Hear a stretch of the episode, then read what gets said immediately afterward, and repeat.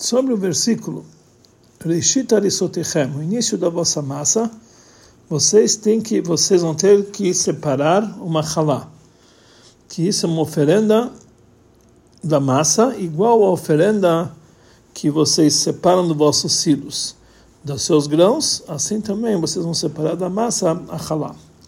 Explica Rashi as palavras Kitrumat Goren, igual à oferenda dos silos, e ele fala que da mesma forma que a trumá que vocês tiram dos silos não tem uma quantia exata, e não que nem a trumat maser, que é o dízimo do dízimo, que lá, lá consta uma quantia.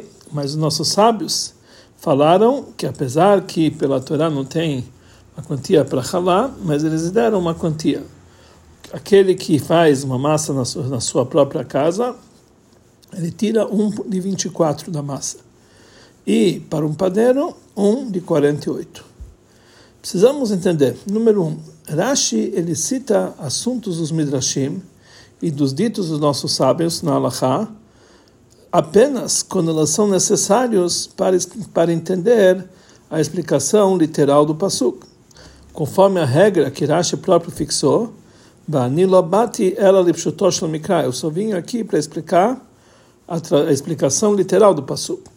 Conforme isso, dá para entender por que que Rashi explica que a quantia de, de halá que tem que ser tirado não foi especificado, diferente de Trumat Maser, que é o dízimo do dízimo, que lá tem sim uma proporção, para nos explicar por que que o, o Pasuk ele escreve e frisa que a halá vai ser igual a trumá que você separa do silo e não como outro tipo de trumá.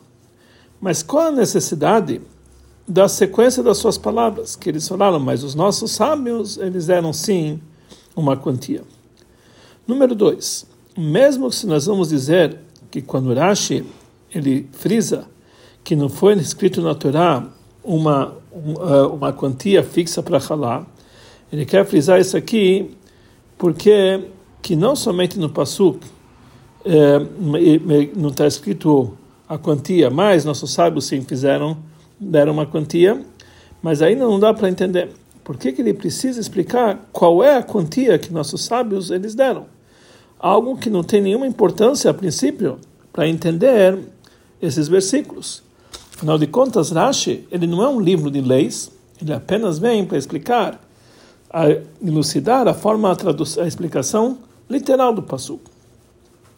Número 3. Mesmo que nós vamos explicar de forma não tão clara que Rashi ela quer que nós temos uma, uma noção da quantia da halá, bastaria ele dizer que um dono de uma casa ele tira um de 24, que essa é a quantia e a proporção ideal para a maioria das pessoas. Como nós encontramos na tradução de Jonathan, que ele fala somente essa proporção mesmo que ele é mais distante da explicação do Rashi, que é o Targum Natan, ele não traduz apenas de uma forma literal. Então, por que que Rashi ele precisa acrescentar também que o padeiro tem que ser 1 por 48? Número 4, mais do que isso, existe aqui uma contradição na explicação do Rashi, da sequência em relação àquilo que ele escreve inicialmente. No início ele fala que a Torá quando ele quer dizer que a halá vai ser igual ao trumat goren, a trumá que é separada do silo, e a halá é comparada com ela igual a trumat goren, que realmente lá não está escrito uma quantia nenhuma proporção, diferente da trumat maser, que é o dízimo do dízimo, que lá sim consta uma proporção. Ou seja, não somente que a Torá não está falando qual é a proporção, mas está escrito claramente que a, que a halá é igual a trumá do silo. Kentarim mutar. Assim a halá vai ser tirada igual a trumá do silo. Que ele precisa ser separada sem nenhuma quantia, sem nenhuma proporção. Então, como é adequado a explicação simples do Pasuk, a continuação das palavras do Rashi, que nossos sábios eles sim deram uma quantia. E número 5, mesmo se Rashi queria, por qualquer motivo, acrescentar que nossos sábios deram uma quantia, com os detalhes dessa quantia, Bastava dizer, conforme a sua explicação do segundo pasuk, Titnu Hashem Trumah. Nesse pasuk deveria falar Rashi esse, essa quantia, porque lá Rashi explica que já que nós não, não, não sabemos qual é a quantia de halá, então por isso está escrito titnu, vocês devem, ter, vocês devem dar, ou seja, uma quantia que seja respeitável como uma doação, um presente. E lá era mais adequado a, a explicação que ele escreve aqui. Nossos sábios, eles deram a quantia, que aquele que é o dono da casa é um por 24, e um padeiro, e etc. Conforme nós encontramos que no Sifri, realmente, essas palavras são ditas sobre o Pasuk, Titnu Hashem Trumah, que vocês têm que dar uma quantia que seja considerado um presente para um Kohen. Daqui, nós falaram, daqui falaram nossos sábios, a quantia da Halá, para o dono de uma casa, tanto, etc. Número 6. Do outro lado, podemos fazer também a pergunta, já que Rashi está citando todos os detalhes, a quantia que nossos sábios fixaram para o dono de uma casa e para um padeiro, por que, que ele não está citando também o motivo da diferença que existe entre o dono da casa e o padeiro, como nós encontramos no Sifri a explicação, em outras explicações parecidas? Daqui nós entendemos que depois de detalhar as quantias, nós vamos entender esse fato, o motivo pelo qual essa, essa diferença, nós vamos entender sozinhos. A explicação simples é a seguinte: disso que consta no Pasuk que Trumat Goren Kentarim Otah, que a Halá, a parte que é separada da massa Halá, tem que ser igual a Trumá que é separada do silo. Que explicação, conforme Rashi, que não foi dito nela uma quantia nem proporção. Então nós entendemos que mesmo que a pessoa dá uma pequena quantia, já é suficiente. Então, se é assim, é, não dá para entender o versículo. Porque na continuação do passo está escrito que o início da massa vocês têm que separar uma, um donativo chamado de halá. Irash explica, vai ser, pegar, vai ser pego a halá, uma halá em oferenda em nome de Hashem. Irash explica que quer dizer halá, que em francês é tortil que quer dizer um bolo. Conforme isso está difícil. Como pode ser que a separação de halá vai ser igual à trumá do sino, que ela não tem nenhuma quantidade, que vimos anteriormente, nenhuma proporção.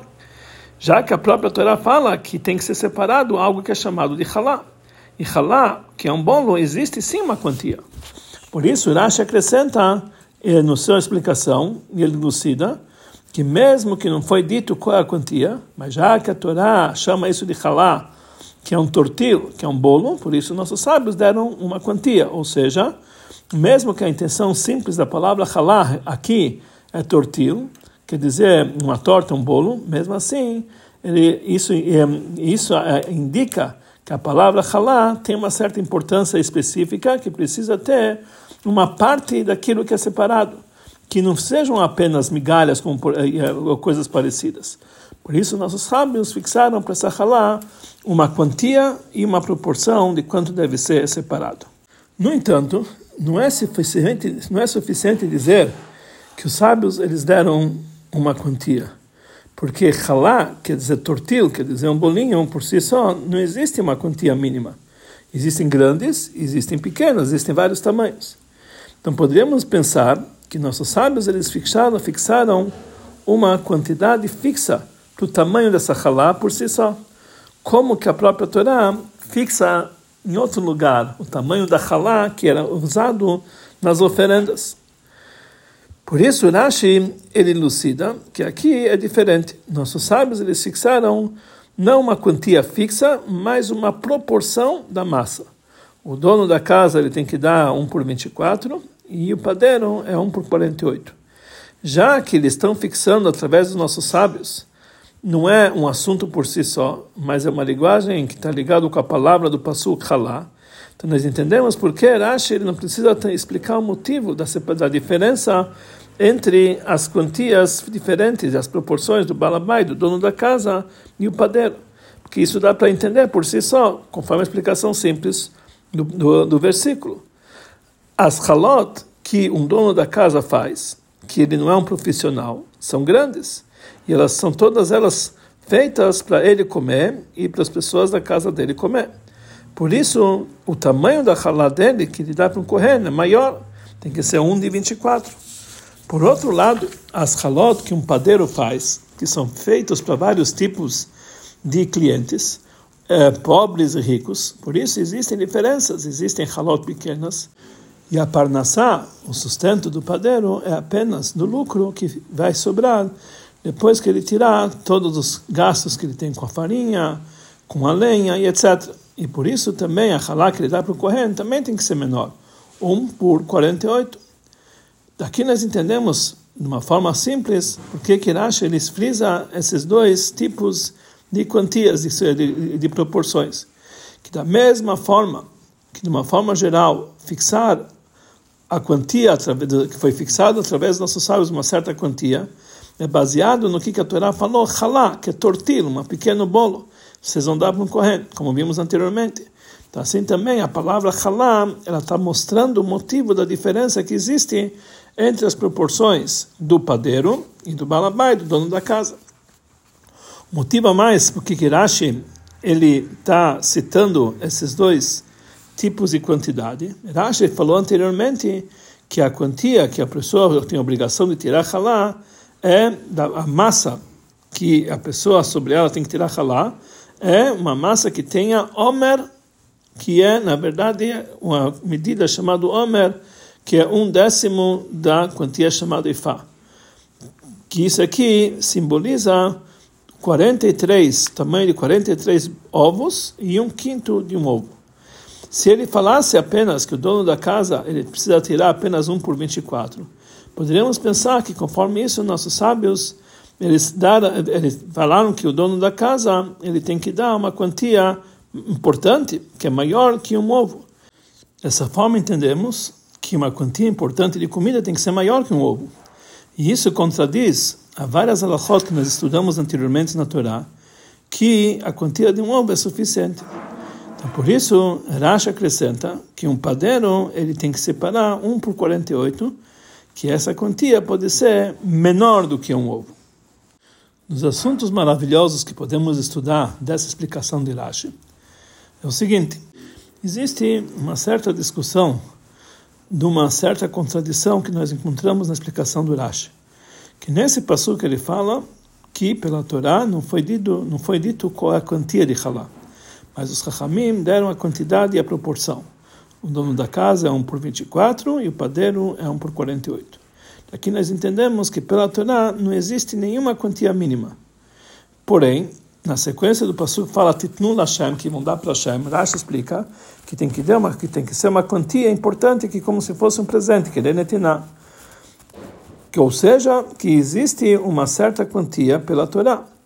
Então, qual é, é aqui uma contradição? Então, o Reem, que é o Rav Mizrach, ele explica que as palavras de Rashi, que Lashem, que tem que ser uma quantia que é considerado um presente, não é, é uma lei da Torá, é apenas uma lei de ordem rabínica que foi apoiado nessas palavras da Torá.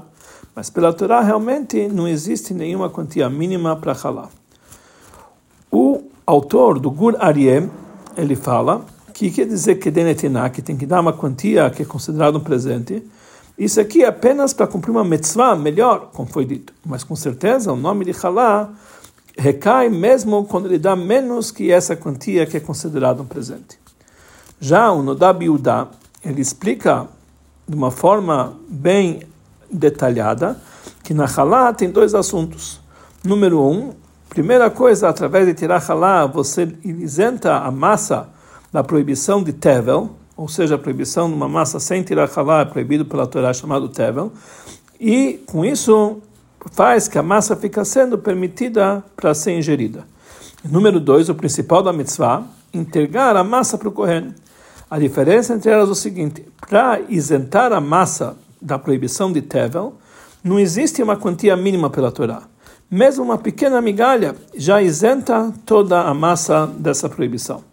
Mas para cumprir a mitzvah de dar para o Kohen, a pessoa precisa ter uma certa quantia mínima pela Torá, que é 1 por 24 ou 1 por 48 do Isaron, do décimo, da décima parte do Maifá.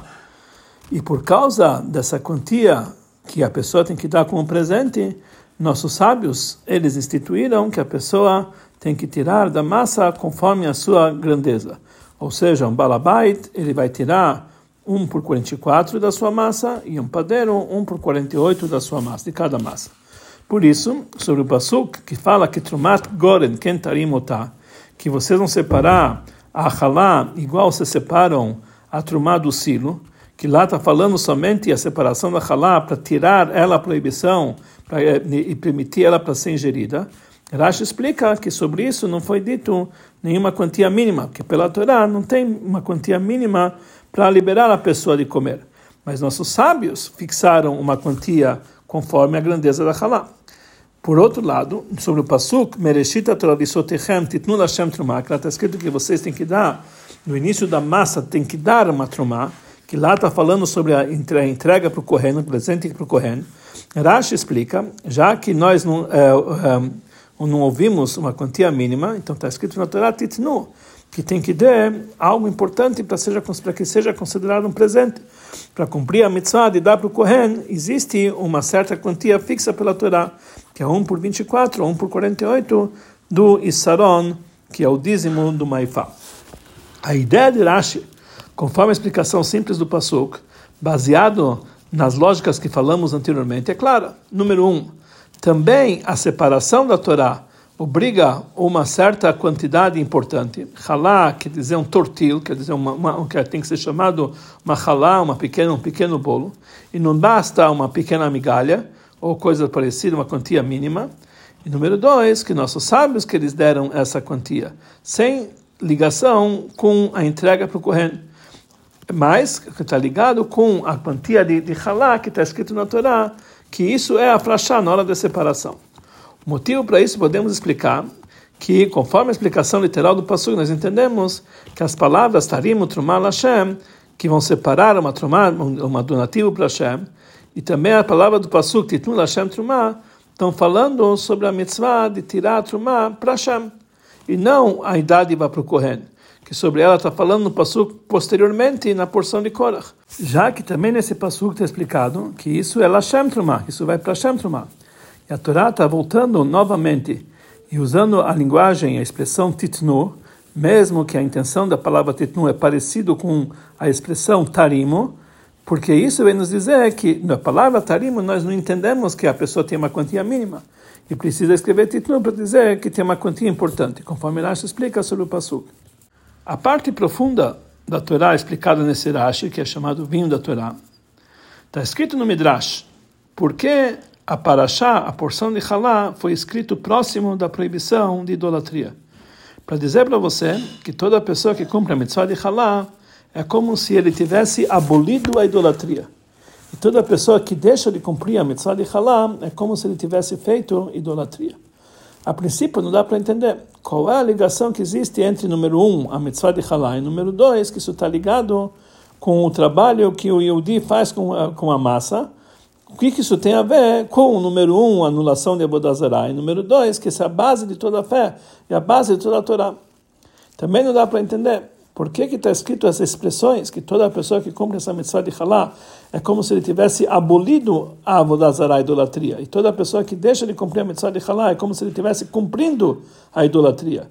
Aqui nós entendemos que aqui está falando sobre idolatria que já existe antes disso. E através do cumprimento da mitzvah de Halá, você anula, você abole essa, você anula essa, eh, essa idolatria. E através de deixar de cumprir a mitzvah de Halá, você dá existência, você dá consistência para essa idolatria que já existe a princípio. Mesmo que exista uma conexão entre esses dois assuntos, ele precisava dizer que toda pessoa que cumpre a mitzvah de Halá é como se ele estivesse renegando a idolatria. Toda pessoa que deixa de cumprir a mitzvah de halá é como se estivesse concordando com a idolatria, ou coisas parecidas, e não abolindo e dando consistência. Então, a explicação para isso é o seguinte: uma das explicações do contexto dessa mitzvah de halá, Reshit Arisotechem, que é a primeira parte da sua massa você vai tirar uma halá e dar para Hashem, é a seguinte: quando um homem ele vai já é, conseguir a sua parnassá, seu sustento, tudo que ele precisa, de uma forma geral, isso está tudo incluso no contexto da palavra Issa, da massa. O pão e o alimento, que esse é o principal da Parnassá. Ele precisa trabalhar para arar o campo, plantar e colher, etc. Como nossos sábios dizem que isso aqui é a ordem da preparação do pão, que são trabalhos necessários conforme a natureza. Tanto faz se isso está se tratando de um judeu ou não judeu. E por isso a pessoa pode fazer o erro e pensar que Deus nos livre não está ligado a minha parnassá com Hashem. Ele recebe a sua parnassá através do seu trabalho nas leis da natureza. E número dois, mesmo que, vamos dizer, que Hashem fixou para ele que ele tem que se comportar conforme as leis da natureza. Quando o homem ele ara o campo, ele planta e assim por diante, ele consegue, ele consegue alcançar as suas necessidades. Então, depois que a primeira vez que já foi fixado isso aqui como um comportamento normal, então podemos pensar que a transmissão não vem diretamente de Deus. Por isso, vem nos ensinar para nós a lição da mitzvah de Halá. Reshit arisotechem, a primeira parte da vossa massa tem que separar uma oferenda para Hashem de Halá. Mesmo antes que o homem ele vai ter proveito da massa, ele tem que reconhecer que o início da sua massa, de todas as suas necessidades, ele tem que dar uma, uma oferenda para Hashem. Isso não é uma consequência do seu trabalho e, e, e, por causa das forças da natureza que ele ganhou o seu sustento. Mas é Hashem que dá para ele a força para fazer, para refazer a sua riqueza. E a brachá de Hashem é aquilo que vai enriquecer. Mais ainda, já que Deus renova o mundo a cada segundo, a cada dia, constantemente a, criação do mundo, Hashem dá existência para o mundo do nada absoluto para algo a cada segundo. Então sai disso que não somente a Brachá de Hashem se reveste na natureza e nos seus atos, mas também todos os assuntos da natureza e tudo o que acontece com a natureza não é uma existência por si, por si só. Toda a existência do mundo se renova a cada segundo do fato que Hashem dá, que a Kadosh Baruch Hu dá existência para ele. Ele que dá vida ele que dá existência para tudo. Por isso, o início da, da vossa massa, ou seja, o início do vosso sustento, separem uma oferenda para Hashem, que se é halá. A halá não é uma tzedakah, uma caridade. Principalmente que na nossa paraxá nem consta que você tem que dar halá para o Kohen. Isso apenas está escrito que Halá Tarim Trumar Hashem, que você tem que dar uma doação para Hashem, uma oferenda para Hashem. Ele está dando para Hashem porque realmente a Deus pertence toda essa, toda essa massa e todo esse sustento que ele tem, tudo pertence a Deus. E, do outro lado, o pecado da idolatria, conforme também a, conforme a explicação da Torá, mesmo na parte revelada da Torá, não é apenas o ato de idolatria, Deus nos livre, de adorar deuses e receber outras outras entidades como divindade, Hasbu Shalom, Deus nos livre. Mas também o fato de você dar importância para as estrelas e para os astros, e também das forças da natureza, como se elas têm domínio e uma influência independente. Mesmo que ele sabe que o início daquilo que Deus criou, o mundo criou todos, todos os astros, etc., e ele que deu a força para eles dirigirem o mundo de uma certa forma, a verdade é que todas essas forças da natureza, as das estrelas e dos astros, eles são, na verdade, como se fosse uma machadinha na mão do escultor. Eles não têm nenhuma força por si só. Eles não têm nenhum livre-arbítrio para mudar a transmissão que eles foram incumbidos. Eles são apenas revestimentos pelos quais é transmitido o fluxo que vem diretamente de Hashem. E, de uma forma mais refinada, do que a idolatria é quando a pessoa pensa que existe alguma existência além de divindade. Que a verdade, isso aqui também é como se fosse uma idolatria refinada. Que a verdade é que não existe nada além de Deus. Não existe nenhuma existência fora a Kadosh Baruch Hu, fora Deus. No mundo, o comportamento do mundo conforme a natureza não dá para reconhecer. Porque o mundo e a natureza aparentam como se eles fossem algo independentes. Mais do que isso, mesmo que não é reconhecido, o homem precisa meditar e se aprofundar que existe um dono para essa casa. Esse mundo existe um dono. Que Kadosh Baruch Hu, ele que dirige esse mundo e tudo que está sobre ele. Quando o Yehudi ele cumpre a mitzvah de Halá, ele reconhece e revela que a massa, ou seja, a parnassá dele, que ele recebe através do seu trabalho nos caminhos da natureza, vem completamente de Deus. E através disso, ele anula a Avodazara, ele anula o conceito de idolatria, ele anula aquilo que é visto no mundo como se fosse uma existência por si só, e que ele tem força própria para transmitir o que, que eles precisam. E por outro lado, quando ele anula a mitzvah de Halá, ou seja, ele deixa de cumprir a mitzvah de Halá, ou seja, ele não reconhece que toda a sua parnassá e todas as suas necessidades ele recebeu da Kadosh Baruch Hu, é como se ele desse existência para essa idolatria, desse conceito de idolatria. Dessa forma, ele está ele tá dando existência do sentimento que todas as forças da natureza, que eles são vistos e são sentidos como se fosse algo independentes, ele que ele realmente opina que essa transmissão depende apenas da natureza. Isso também é um assunto de idolatria. Mais do que isso, mesmo que ele anula a mitzvah de halá sem querer, deixa de cumprir a mitzvah de halá sem querer, ou seja, ele esqueceu de, de, de separar halá, também lá ele dá existência para a idolatria. Porque o esquecimento é possível somente em algo que não dá para ver claramente.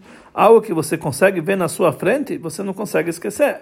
E já que você esqueceu de tirar halá, ou seja, ele não está sentindo que tudo que ele tem vem de Akadosh Baruch Hu, vem de Deus.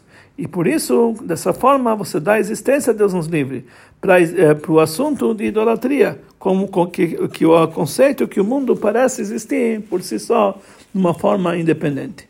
Conforme isso, nós vamos conseguir explicar a diferença que existe entre as quantias da mitzvah de Halá. Da mesma forma que a idolatria é proibida numa quantia mínima, assim também não existe uma quantia mínima para cumprir a mitzvah de Halá por si só bastando para isso uma quantia mínima em quantidade. Por outro lado, da mesma forma que a Budazará, ela depois ela leva atrás de si também todos os todos os assuntos que estão ligados com ela, que é o sol, as lua, a lua, as estátuas, etc. Até mesmo um tijolo que a pessoa se ajoelha para ele, quer dizer, existe uma certa consistência na Abudazará. Assim também na Mitzvah de Halá, nossos sábios fixaram também uma certa quantidade. A explicação para isso é o seguinte: pelo lado da essência da alma, que é a fé, a proibição, a proibição de idolatria é mínima, ou seja, no que se refere à fé, é proibido que tenha qualquer resquício de existência além de Hashem, mesmo no mais refinado dos mais refinados. Por isso, existe também o lado positivo, também a mitzvah de Halá, que é o ponto da fé, não existe uma quantia mínima, ou seja, não tem em quantidade um limite. Já que estamos tratando de halá, que é algo que é muito importante na sua qualidade, que é o ponto mínimo da fé, que vem da essência da alma, que não está limitada eh, de nenhuma forma e nenhum limite. Mas nossos sábios deram uma certa quantia. Quando essa fé desce para o, para o lado da, do intelecto, da nossa alma, nós que somos Chachamim, nossos sábios, que estão falando da parte intelectual, da mesma forma que na Vodazara existe uma certa quantia, até quanto a pessoa pode errar na existência da Avodazara, assim também precisa ter a mitzvah de Halá. Tem que anular totalmente o assunto de Avodazara no seu intelecto, e também por isso ele tem que ser pego em certas quantias específicas, como está ligado já com a parte intelectual. E já que o assunto de Avodazara que isso nós queremos impedir através da mitzvah de Halá, não está falando simplesmente de idolatria, Shalom, como vimos anteriormente, mas também que pode ter o pensamento do homem, que ele vai pensar de uma forma refinada que os assuntos da natureza existem por si só. Já que ele está tão acostumado dele, ele pode pensar que ele isso que traz a sua parnassá. Por isso existe diferença entre um padeiro e um balabaito, dono da casa, como vamos explicar mais adiante. É explicado em Hassidut, que um homem de negócio ele vê a providência divina mais do que um homem que está sentado o dia inteiro estudando Torá.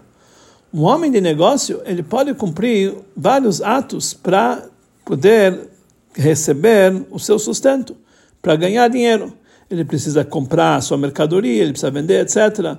E tudo isso depende de várias condições de tempo, espaço, e às, às vezes fica mais caro, e às vezes o mercado está com preço mais baixo. Daqui nós vemos, certas vezes, reveladamente, como que Deus, que ele faz várias causas e consequências que traz a o sucesso nos seus negócios. E por isso o homem de negócios, ele, ele compreende a providência divina de uma forma mais constante do que uma pessoa que está o dia inteiro estudando Torá, que o principal da parnassá dele já está fixa e já está pronta para ele. Essa é a diferença que existe entre o balabait e o padeiro. Balabait, quer dizer o dono da casa, o principal do cumprimento das mitzvot da Halá, que é dado para Hashem, ele assa sua Halá e sua casa na sua casa. e de, de uma forma geral, ela não está ligada com todos os detalhes de que forma ele ganhou esse dinheiro e como ele compraram a farinha, a lenha, etc. Isso, essa massa chega para ela já pronta. Por isso, a mulher que é balata bait, que ela é dona da casa, ela não sente tanto assim que ela depende da Ashgachad Hashem, que é da providência divina. Ela já recebe da farinha, etc. Em casa é só, é só assar. Por isso, ela precisa dar uma quantia maior de halá, uma de 24, porque ela é necessária ser lembrado com mais, com mais força e não esquecer que tudo vem de Hashem. Mas o padeiro, que é um homem que é homem de negócios, ele faz isso de uma forma que isso é necessário para a sua parnassá, para o seu sustento, uma forma que está ligado com compra e venda da mercadoria e todos os assuntos que estão ligados com os negócios, como vimos anteriormente, ele vê mais claramente o assunto da divina providência, que a Hashem está mandando para ele a parnassá. Por isso, para ele basta uma quantia menor, um de 48, que mesmo essa pequena quantia vai impedir ele do erro, que a parnassá dele vem através das forças da natureza e através do seu esforço. Através do cumprimento da mitzvah de Halá, nós vamos merecer aquilo, a brachá de Deus, Leaniach brachá el betecha, trazer brachá para sua casa. Nós vamos trazer a brachá de Hashem, todos os assuntos da casa, que vai ser reconhecido em todos os assuntos da casa que são dirigidos conforme a vontade de Hashem. E aí vai trazer a brachá, simplesmente, literalmente, em todos os assuntos da casa, com filhos, saúde e sustento, e tudo de uma forma abundante.